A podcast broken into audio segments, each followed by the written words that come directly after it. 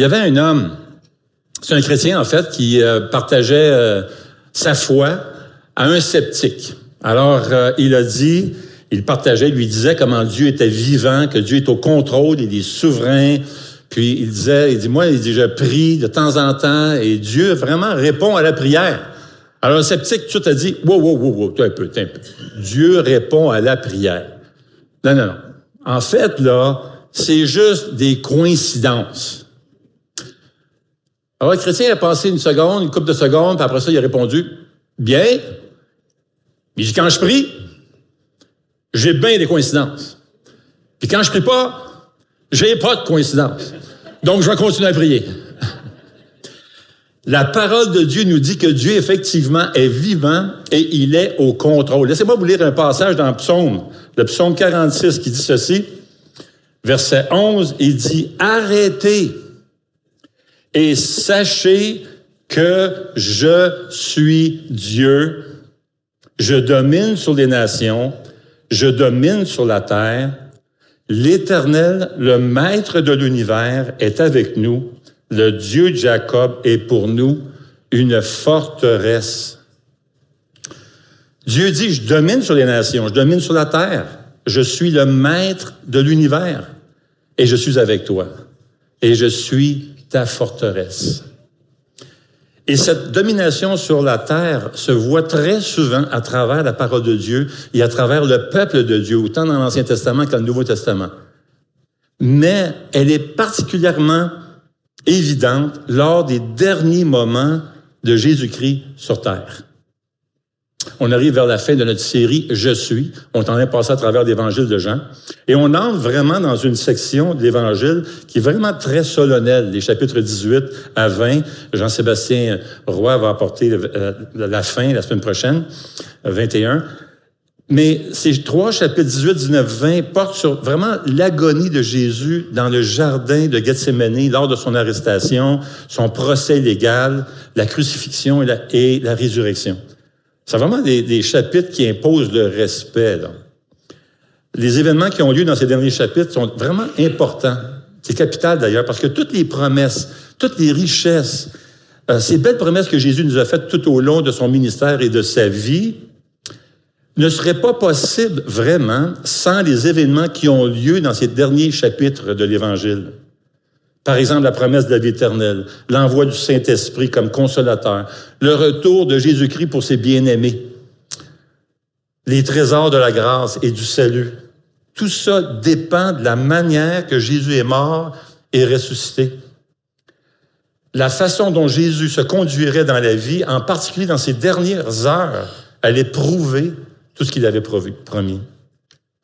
Et l'auteur de l'Évangile de Jean dépeint Jésus comme celui qui a démontré de façon tout à fait spectaculaire comment il était au contrôle, comment il détenait l'autorité suprême, même dans les événements terribles qui ont entouré sa mort. Les actions de Jésus dans les derniers moments ont des implications très encourageantes pour nous autres, qui passons parfois par des moments éprouvants. En, contrôlant tout ce qui se passe dans ces derniers moments de Jésus, ça nous rappelle que oui, Dieu est notre forteresse et on peut se confier en lui. Dieu est vivant et il est tout-puissant. D'ailleurs, les derniers jours de Jésus sur terre offrent tout un encouragement puis de l'espoir à ceux qui vivent dans un monde où Dieu semble absent. Un monde qui peut parfois sembler comme s'il n'y avait pas de Dieu suprême qui veille sur nous autres. On pourra certainement pas faire justice à ces trois chapitres dans les quelques moments qu'on a, mais, mais j'aimerais quand même toucher un aspect qui ressort, assez fort ici. Et malgré que la vie de Jésus a basculé dans l'horreur, particulièrement dans ces derniers moments, derniers moments de sa vie, il est resté au contrôle jusqu'à son dernier souffle. L'autorité de Jésus a été particulièrement manifestée lors de ses derniers instants sur la terre. Et on voit cette autorité suprême d'abord dans son arrestation. Même dans les moments où Judas allait le trahir, on voit Jésus toujours au contrôle, il détient l'autorité. Il n'est pas surpris sachant ce qui s'en venait et sachant qu'il allait être livré aux horreurs, Jésus choisit d'aller dans un lieu précis pour aller prier avec ses disciples, une place où il allait régulièrement. J'aimerais donc vous lire Jean chapitre 18 et on va lire les, les 11 premiers versets. Jean 18, 1 à 11. Après avoir dit ces paroles, Jésus alla avec ses disciples de l'autre côté du torrent du Cétron, où se trouvait un jardin. Il y entra, lui et ses disciples. Judas, celui qui le trahissait, connaissait aussi l'endroit parce que Jésus et ses disciples s'y étaient souvent réunis. Judas prit donc la troupe de soldats romains, ainsi que des gardes envoyés par des chefs des prêtres et des pharisiens. Et il s'y rendit avec des lanternes, des torches et des armes. Jésus, qui savait tout ce qui devait lui arriver, s'avança alors et leur dit, Qui cherchez-vous? Ils lui répondirent, Jésus de Nazareth. Jésus leur dit, C'est moi. Judas, celui qui le trahissait, était avec eux. Lorsque Jésus leur dit, C'est moi, ils reculèrent et tombèrent par terre. Il leur demanda de nouveau, Qui cherchez-vous? Ils dirent, Jésus de Nazareth. Et Jésus répondit, Je vous ai dit que c'est moi. Si donc c'est moi que vous cherchez, laissez partir ceux-ci. Il dit cela afin que s'accomplisse la parole qu'il avait prononcée, Je n'ai perdu aucun de ceux que tu m'as donnés. Alors Simon-Pierre, qui avait une épée, la tira, frappa le serviteur du grand prêtre et lui coupa l'oreille droite. Et ce serviteur s'appelait Malchus. Jésus dit à Pierre, remets ton épée dans son fourreau. Ne boirai-je pas la coupe que le Père m'a donnée à boire? Le verset 1 dit, Jésus s'en alla avec ses disciples de l'autre côté du torrent du Cédron, où se trouvait un jardin. Il y entra, lui et ses disciples. Judas, celui qui le trahissait, connaissait aussi l'endroit parce que Jésus et ses disciples s'étaient souvent réunis. Voyez-vous, Jésus a délibérément choisi le jardin de Gethsemane. C'est un endroit où il avait l'habitude d'aller avec ses disciples. Il se rend à l'endroit où Judas était certain de le trouver. Maintenant, Jean ne donne pas tous les détails. Par exemple, entre verset 1 et verset 2, il se passe quelque chose que les autres évangiles expliquent. Ils comblent les récits. Alors, on apprend d'ailleurs que l'horreur a envahi vraiment Jésus, une horreur impossible à décrire. Il a vécu une agonie intense. Matthieu 26, 37 dit ceci, Jésus prit avec lui Pierre et les deux fils de Zébédée, et il commença à être saisi de tristesse et d'angoisse.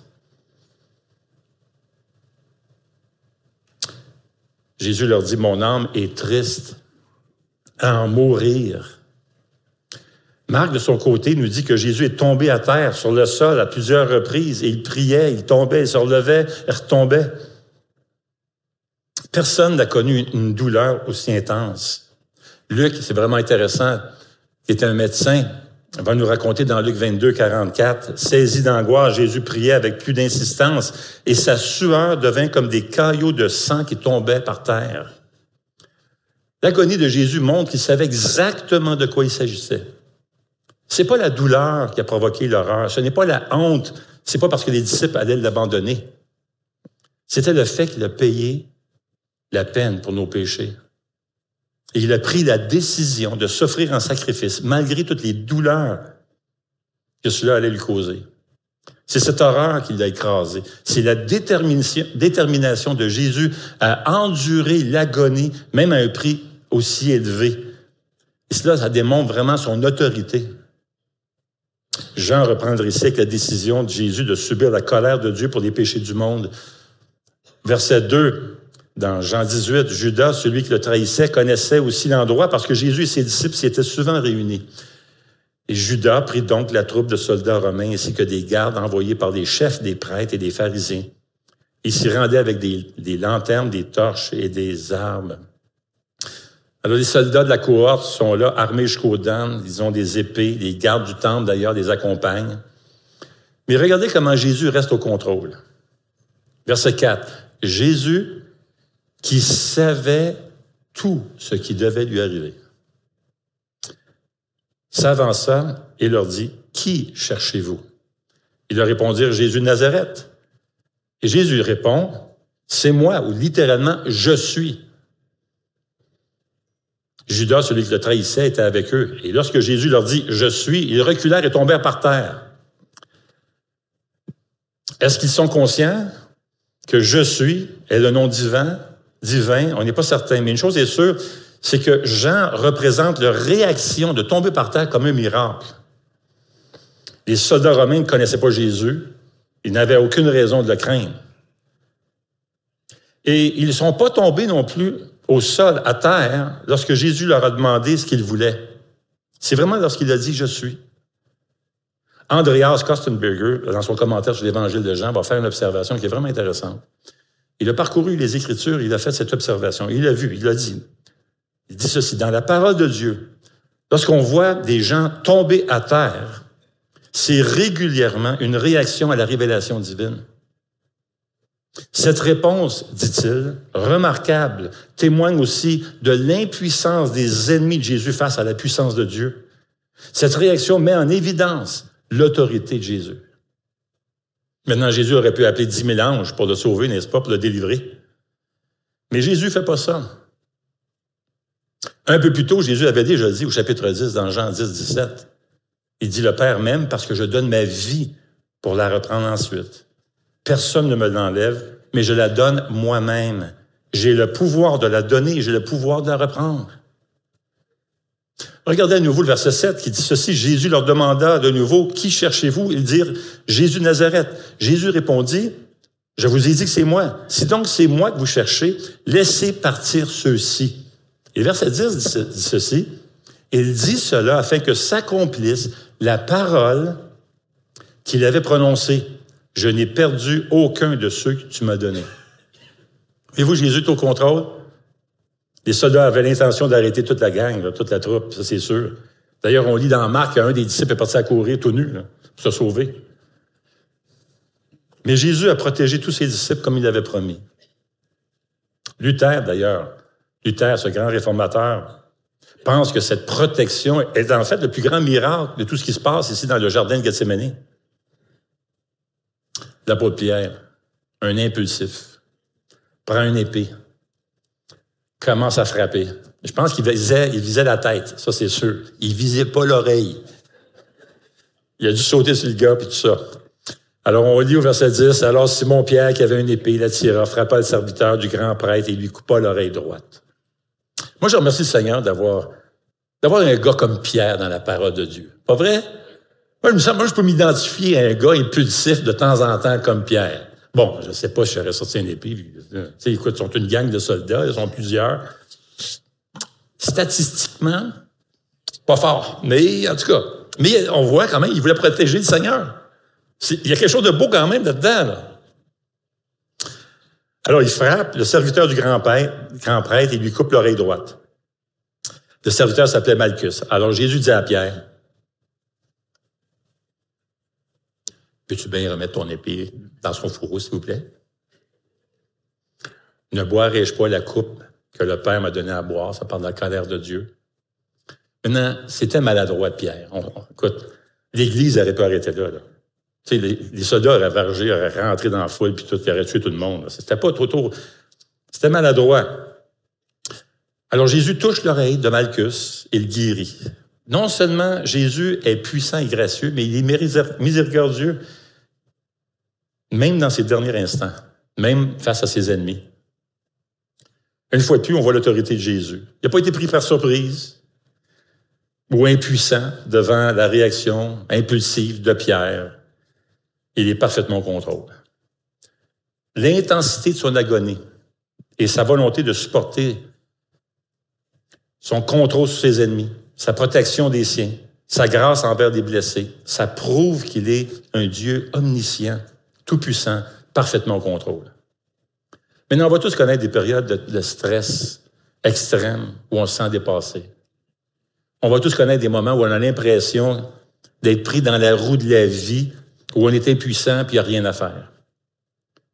Mais comme Jésus a contrôlé sa propre destinée, même quand tout suggérait le contraire, vraiment, il contrôle également la nôtre. Même quand tout semble dire que Dieu est petit puis limité, et qu'il est absent, rappelons-nous que Dieu est au contrôle. Il y avait un missionnaire euh, du nom de Mike. Il travaillait pour une mission qui se concentrait en Afrique, un peu sud d'Afrique. Et puis, euh, il arrivait souvent, il avait un vieux, vieux camion, ça tombait en panne tout le temps, tout ça. Puis ça donnait qu'il faisait plusieurs kilomètres. Il arrivait même certaines journées qui était, qui était, qui devait faire 160 kilomètres avec ce vieux camion qui tombait en panne ici et là, assez souvent. Et puis euh, là, parfois, il devait faire beaucoup de kilomètres sur des chemins. C'était raboteux, c'était des routes accidentées. Puis même des fois, c'était même pas une route, c'était un sentier de, randonnée. Un matin, il remplit le camion d'étudiants. Là, ils partent. Ils partent, puis ils devaient se rendre dans un coin très reculé, dans un petit village. Ils devaient passer par des chemins difficiles, accidentés, tout ça, pour se rendre là. Et qu'est-ce qui est arrivé? Effectivement, le camion tombe en panne. En plein milieu de nulle part, personne, rien, sont à quelque part là-bas, et là, tout d'un coup, les étudiants décident, on va dire, bon, ben écoute, les étudiants, quelques-uns sont sortis, ils ont essayé de travailler sur le moteur, essayé de réparer le moteur, ont travaillé fort, etc. Il faisait chaud. Alors, ils essaient, ils essaient, il n'y a absolument rien à faire. Absolument rien.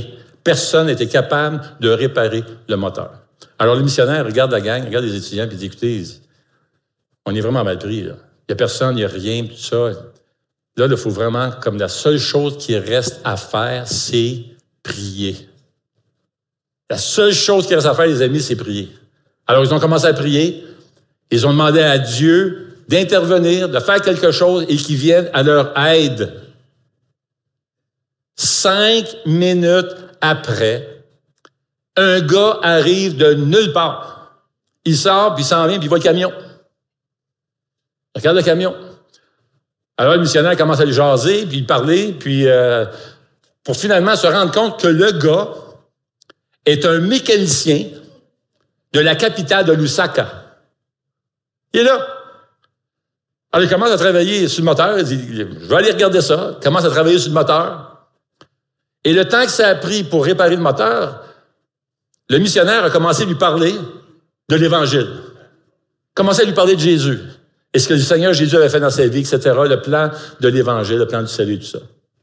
Eh bien, quand ils sont arrivés à la fin, que le moteur a été réparé, bien, ça donnait qu'en même temps, le mécanicien s'était converti au Seigneur Jésus. Amen. Imaginez, Dieu, dans sa souveraineté, avait permis que leur camion tombe en panne exactement à ce moment-là, dans, à cet endroit-là, parce qu'il y avait un mécanicien qui avait besoin d'entendre le message de l'Évangile. Amen. Je vous dis que les étudiants ont appris une grande leçon ce jour-là. Dieu est au contrôle. Et nous avons besoin, vous et moi, de demander au Seigneur de la grâce de voir chaque événement de notre vie comme une opportunité de grandir et de servir. Moi, je me rappelle M. Héron, lorsque sa voiture tombait en panne, il était à quelque part et tout ça, c'était pas un mécanicien, c'était un, pasteur ici au Québec. Et lorsqu'il tombait en panne, où il y avait un pneu crevé, etc., vous savez ce qu'il faisait? Il chantait « Oui, Dieu est bon ». Oui, Dieu est bon. Vous savez pourquoi? Parce qu'il savait que Dieu est au contrôle. C'est comme ce chant-là hein, qui dit euh, Parce qu'il vit, j'ai du courage. Dieu est vivant. Et on peut avoir du courage. Oui, Jésus domine sur les nations. Il domine sur la terre, il est maître, il est avec toi. Dieu reste le maître de la situation, même aux heures les plus sombres. Et tu es peut-être à Gethsemane aujourd'hui. C'est peut-être là que tu es. Et je sais que certaines personnes le sont. Mais n'oublie pas, Dieu est avec toi. Ça n'enlève pas les blessures, la souffrance qu'on peut connaître, mais bon sang que c'est c'est encourageant de savoir que derrière les tragédies se cache un plan parfait et bienveillant et sage de notre Seigneur Jésus. Pas vrai? Jésus a donc manifesté son autorité suprême lors de son arrestation, mais également lors de son procès, un procès qui était illégal, tout à fait illégal en passant. Le récit se poursuit avec la description du procès de Jésus. Les chefs religieux accusent Jésus et veulent le faire tuer. Alors on peut lire au verset 29. Pilate sortit donc à leur rencontre et dit, De quoi accusez-vous cet homme? Et lui répondirent, Si ce n'était pas un malfaiteur, nous ne te l'aurions pas livré. Sur quoi Pilate leur dit, Prenez-le vous-même et jugez-le d'après votre loi. Les Juifs lui dirent, Nous n'avons pas le droit de mettre quelqu'un à mort. Ouais.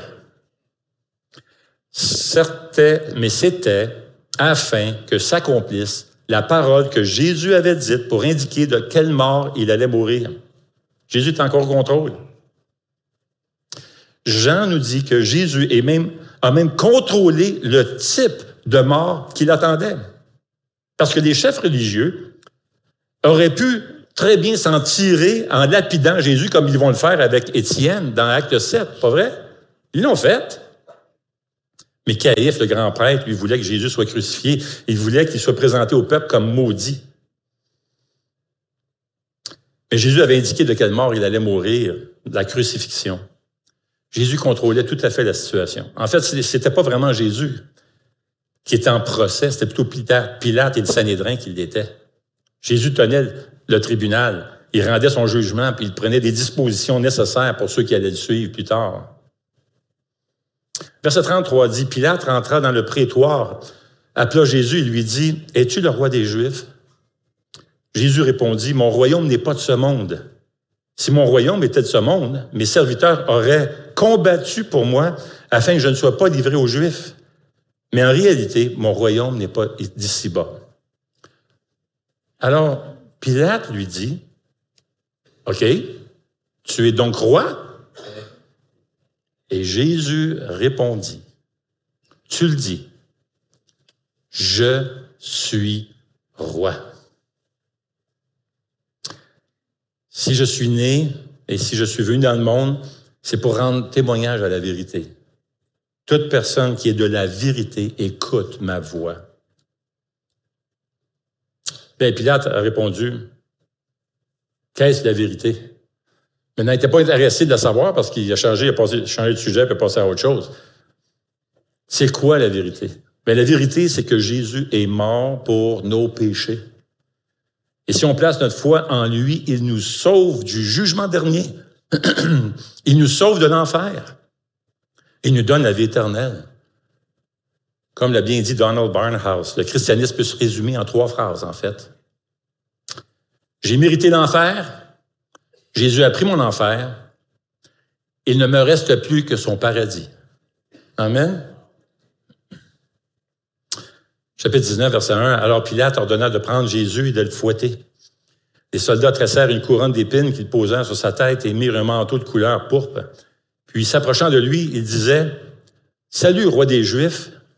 Il lui donnait des gifles. Jésus se fait fouetter. Le fouet était atroce. Beaucoup en mouraient, même d'autres en devenaient fous. On apprend par les documents de l'époque que le fouet causait normalement un écorchement jusqu'à l'os. L'un des pères de l'Église du nom de Seb nous donne même une bonne description des souffrances que pouvait causer le fouet. Il parle de martyrs qui ont été déchirés par le fouet jusqu'aux veines et aux artères les plus profondes, de sorte que le contenu caché des cavités de leur corps, leurs entrailles et leurs organes était exposé à la vue. On peut comprendre pourquoi, quand on condamnait une personne au fouet, on utilisait l'expression la mort à mi-chemin. Et c'est ce que Jésus a enduré pour nos fautes, pour nos péchés. Au-delà du fouet, les soldats décident d'aller plus loin dans leur plaisir. Les soldats romains détestaient vraiment les Juifs, alors ils vont en profiter. Ils trouvent que c'est une belle occasion de manifester leur mépris à l'égard des Juifs. Il tresse donc une couronne d'épines, il pose sur la tête saignante de Jésus, se moquant de lui. Ils se mettent à le gifler. Matthieu et Marc vont même rapporter qu'ils ont fait un roseau, un bâton qu'ils ont mis à la main droite de Jésus. de temps en temps, ils arrachaient le bâton de la main droite de Jésus, ils frappaient la tête et le visage de Jésus. Vous pouvez imaginer à quel point son visage devait être défiguré, avec la peau arrachée à plusieurs endroits. Ésaïe va même faire une prophétie sur les souffrances de Jésus.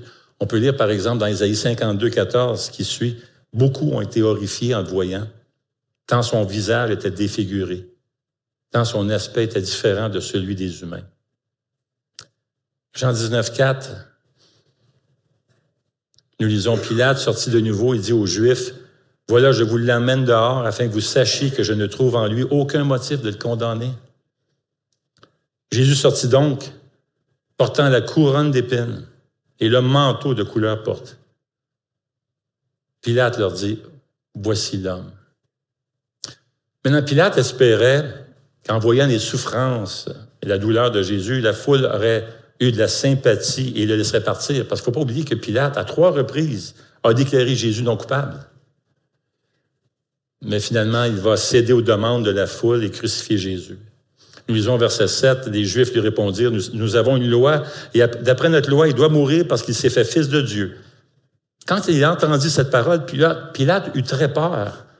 Il rentra dans le prétoire et dit à Jésus, D'où es-tu? Mais Jésus ne lui donna aucune réponse. Pilate lui dit, C'est à moi que tu refuses de parler? Ne sais-tu pas que j'ai le pouvoir de te relâcher ou de te faire crucifier? Et Jésus répondit, Tu n'aurais aucun pouvoir sur moi s'il ne t'avait été pas, n'avait pas été donné d'en haut. C'est pourquoi celui qui me livre à toi est coupable d'un plus grand péché. Maintenant, Jésus avait une maîtrise parfaite de la situation. C'était lui qui détenait le pouvoir et non Pilate.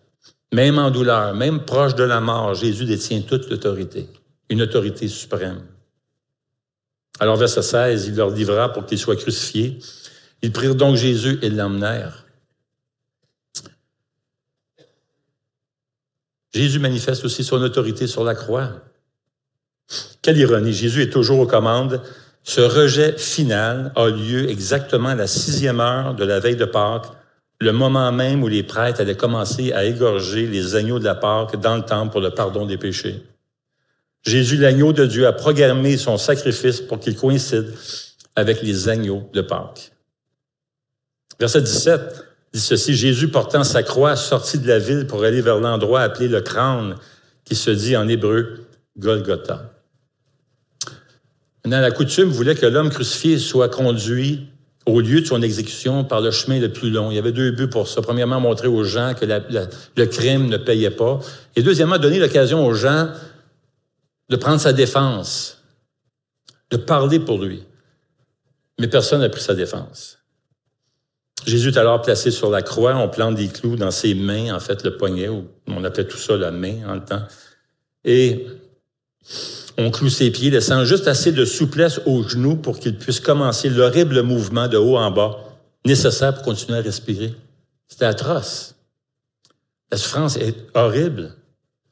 On peut imaginer l'horreur que Jésus a endurée pour nous. Mais la souffrance qu'il a supportée lorsque nos péchés ont été placés sur lui était vraiment infiniment plus grande. L'horreur d'être séparé de son Père céleste. Et bien que Jésus n'ait jamais exprimé de plainte tout au long de son ministère et tout au long de ses épreuves, à la croix, sur la croix, il va s'écrier, Mon Dieu, mon Dieu, pourquoi m'as-tu abandonné? L'horreur spirituelle était beaucoup plus atroce encore que sa douleur physique. Et ça, c'est toute une preuve de son amour pour chacun d'entre nous. Verset 18 dit, c'est là qu'ils le crucifièrent et avec lui deux autres.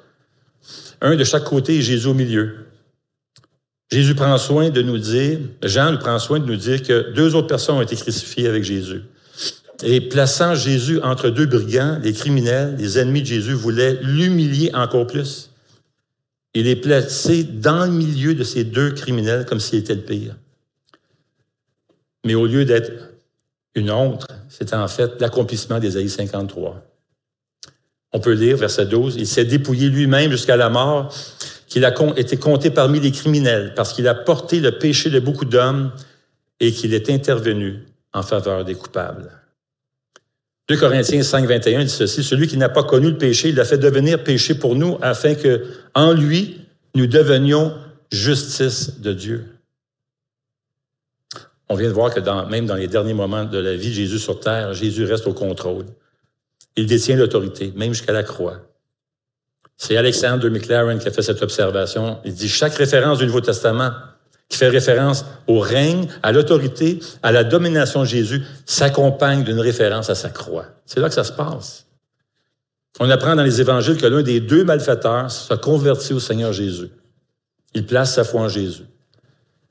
Et on lit dans Luc 23, 42 que l'un des malfaiteurs a fait même une prière à Jésus, il lui a demandé de le sauver. Il lui demande de se souvenir de lui lorsque Jésus viendrait dans son règne. Et Jésus lui répond verset 43, Je te le dis en vérité, aujourd'hui, tu seras avec moi dans le paradis. Les bienfaits de la croix sont vraiment infinis. Et la seule manière de venir à Jésus, c'est comme ce larron suspendu qui est à côté de Jésus sur la croix, les mains vides, sachant que son seul espoir, c'est Jésus. C'est comme ça qu'on vient au Seigneur Jésus. Comme le larron, qui a dit à, à, qui Jésus a dit, aujourd'hui tu seras avec moi dans le paradis. Si on reçoit Jésus comme son sauveur personnel, comme notre sauveur personnel, on ne sera jamais séparé de lui. On ne sera jamais séparé de Dieu. On sera, on sera, on va profiter éternellement de la communion avec Dieu, le Père, le Fils et le Saint-Esprit. La face de Dieu va toujours briller sur toi. Et comment on le sait? On le sait à cause du chapitre 20. Jésus manifeste son autorité suprême à la résurrection. J'aimerais inviter les musiciens à s'approcher. Dans Jean 20, on voit ce moment glorieux où Jésus revient à la vie. Jésus est vivant. La mort ne pouvait pas le retenir. Jean 11, 25 dit ceci, c'est moi qui suis la résurrection et la vie. Celui qui croit en moi vivra même s'il meurt. On voit dans Jean chapitre 20, verset 11, Jésus ressuscité, il apparaît à Marie de Magdala. Au verset 19, Jésus apparaît aux disciples. Et au verset 24, Jésus euh, apparaît aux disciples à nouveau, huit jours après, et il va voir Thomas, qui n'était pas là la première fois, et lui dit, ne sois pas incrédule, Thomas, mais crois. Thomas avait des doutes. Il dit, crois. Et chapitre 20 va terminer alors que Jean révèle la raison pour laquelle il écrit son évangile. Et on peut lire au verset 30. Jésus accomplit encore en présence de ses disciples beaucoup d'autres signes qui ne sont pas décrits dans ce livre. Mais ceux-ci ont été décrits afin que vous croyiez que Jésus est le Messie, le Fils de Dieu. Et qu'en croyant, vous ayez la vie en son nom. Jésus dit à Thomas, Crois. Dieu dit à travers la plume de Jean, crois. Vous savez, le mot croire revient plus de 100 fois juste dans cet évangile. Et c'est Dieu qui le dit à travers l'évangile de Jean, à travers la plume de Jean. Dieu qui nous dit, crois, crois, crois, plus de 100 fois. Jésus domine sur les nations, il domine sur la terre, il est le maître, il est avec toi. Alors crois. C'est P.B. Power qui a dit, sa patience ne s'épuisera pas, sa patience, sa puissance ne manquera pas.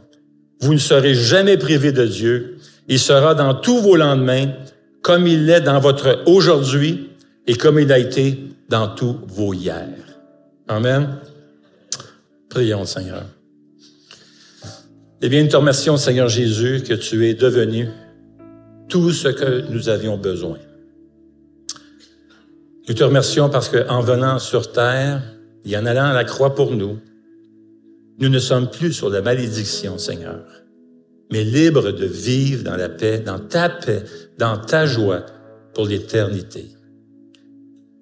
Seigneur, s'il y a quelqu'un ici qui n'a pas encore pris cette décision, on te prie que ton esprit puisse toucher son cœur et comme ce larron, qu'il puisse humblement, simplement dire à Jésus, oui Jésus, Viens dans ma vie. Sauve-moi. Donne-moi la vie éternelle.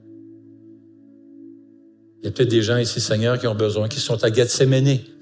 En ce moment, ils ont besoin de ton secours, ta grâce, ta miséricorde. Ils ont besoin de cette main qui s'est étendue sur l'oreille de Malchus.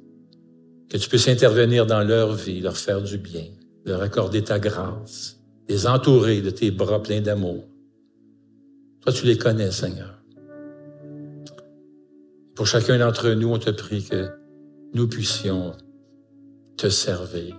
À la lumière de tout cet amour, tout ce que tu as enduré pour nous, Seigneur, on veut te servir, on veut t'obéir, on veut marcher avec toi, on veut que notre vie puisse t'honorer.